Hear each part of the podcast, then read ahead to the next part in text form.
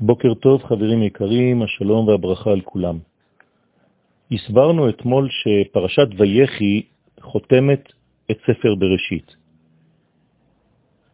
במצרים יעקב יכול לחיות, ויחי יעקב בארץ מצרים.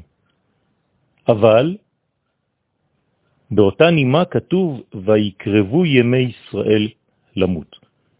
יעקב חי במצרים, ישראל מתקרב למותו. כמובן שישראל לא ימות, אבל הוא גוסס. והשאלה היא איך ניתן לחיות במצב גלותי המכונה מצרים. איך יעקב מצליח לשרוד בגלות הזאת, עד כדי כך שכתוב ויחי יעקב. האם ניתן גם ממצרים לשמור על קשר מסוים עם הבורא? ובכלל, מהו טבע החיבור בין האדם ובין אלוהיו במצב כזה של חושך המכונה מצרים? שאלה נוספת, למה בכלל צריך לרדת כל כך עמוק עד כדי הגעה לערוות הארץ? תשובה, כנראה שהרצון הגדול שעמד בבסיס הבריאה נעלם וירד גם הוא למצרים. הרצון האלוהי נבלע בטבע, בטבע הבריאה, ואין מי שיכירנו. לשם כך יורדים ישראל למצרים, כדי לגאול את רצון השם האסור שם, כלומר הקלו שם, כדי להוציאו ממצרים, לשחררו, לגאול את הבחינה העליונה שנסתרת ונעלמת מן האדם.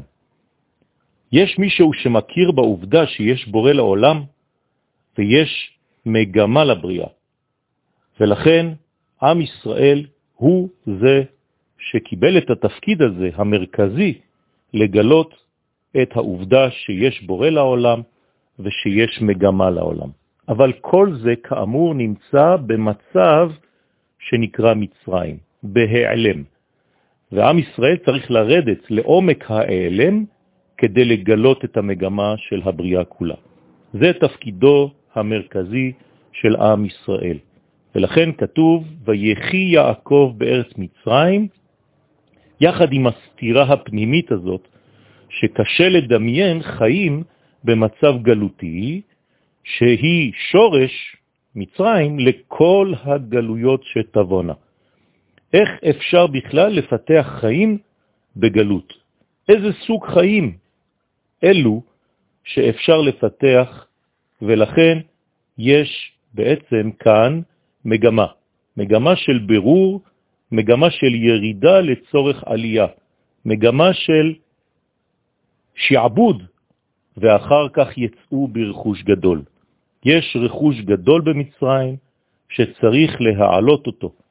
הרכוש הגדול הוא דבר השם שעמד ביסוד הבריאה. עשרה מאמרות שבהם נברא העולם, אותם מאמרות הם נמצאים בכלא במצרים, וצריך לרדת לשחרר אותם. וזה מה שעושה יעקב, זה מה שהולכים לעשות ישראל, וכשהם יצאו ממצרים, הם לא יצאו לבדם, אלא הם יצאו עם כל המטען הזה, עם כל הכישרון הזה, עם כל הניצוצות שהם ביררו במצרים. יום טוב לכולם.